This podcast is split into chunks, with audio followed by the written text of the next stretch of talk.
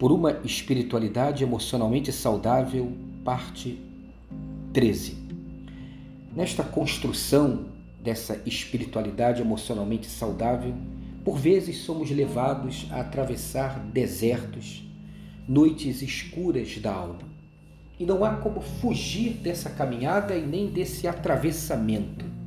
A vida cristã é uma jornada que Deus nos chama para caminhar com Ele, assim como fez com Abraão, com Moisés, com Davi, com Jeremias, com os discípulos do Mestre.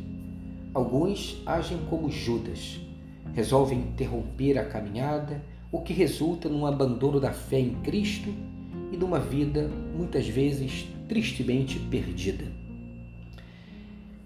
Em geral, esse deserto, essa noite escura surge em meio a uma crise que vira nosso mundo de cabeça para baixo e que nos obriga a reconhecer as nossas limitações e fraquezas de caráter, de temperamento, de personalidade, nossos pecados e conflitos mais íntimos, nossas doentes da mente, do coração, da alma, nossas incapacidades de viver relacionamentos saudáveis, inclusive nossos dilemas de fé porque somos todos nós marcados pela incompletude, pela inconsistência, pela incoerência, pela incongruência.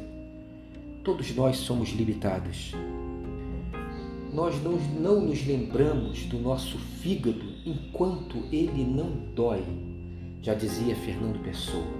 Entretanto, a maioria diante desse deserto, dessa noite escura, ao invés de fazer o mergulho para dentro de si na companhia do espírito, prefere o auto-engano, a fuga através do ativismo, uma vida de máscara e dores veladas. Muitos acabam por se transformar numa fábrica de gerar doenças em si mesmo e dos outros.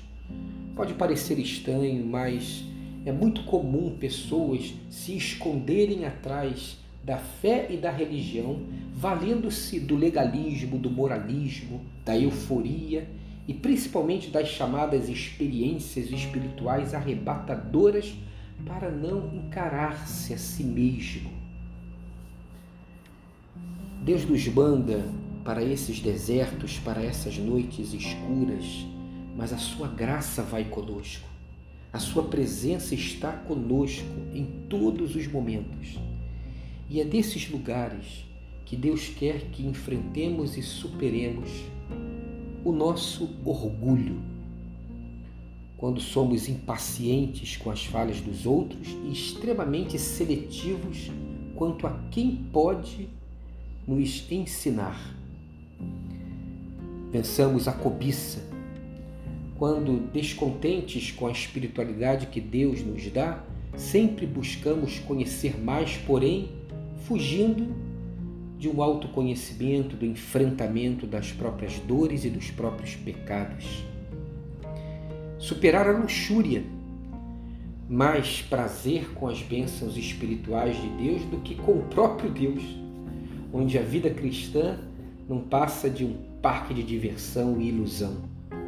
Superarmos a ira, facilmente irados, sem doçura, impacientes com os outros e até com Deus, nunca podendo ser contrariado e vivendo sempre armado. Superarmos a gula, resistentes à cruz e à dieta das críticas e das correções de Deus para conosco, um Deus que nos ama, por isso nos disciplina. Pessoas que buscam elogio, reconhecimento, o tempo todo como criancinhas.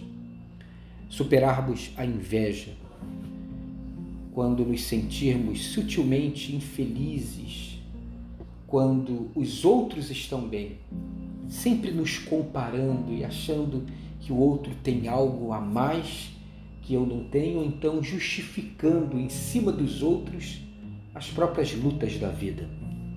Superar a preguiça. Porque muitas vezes fugimos do que é difícil, fugimos desse enfrentamento de nós mesmos, como se entendêssemos a vida cristã como um mar de tranquilidades e boas sensações.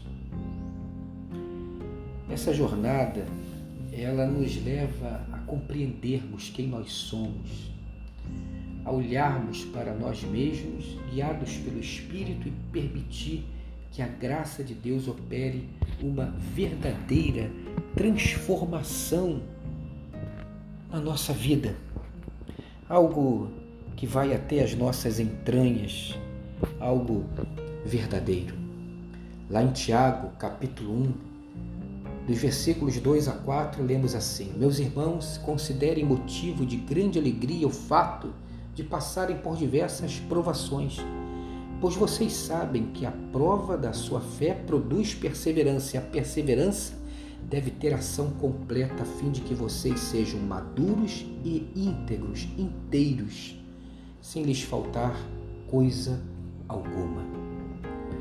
A nossa grande tentação é desistir da jornada, é trocarmos, literalmente trocarmos uma experiência profunda com Deus com a vida de sempre.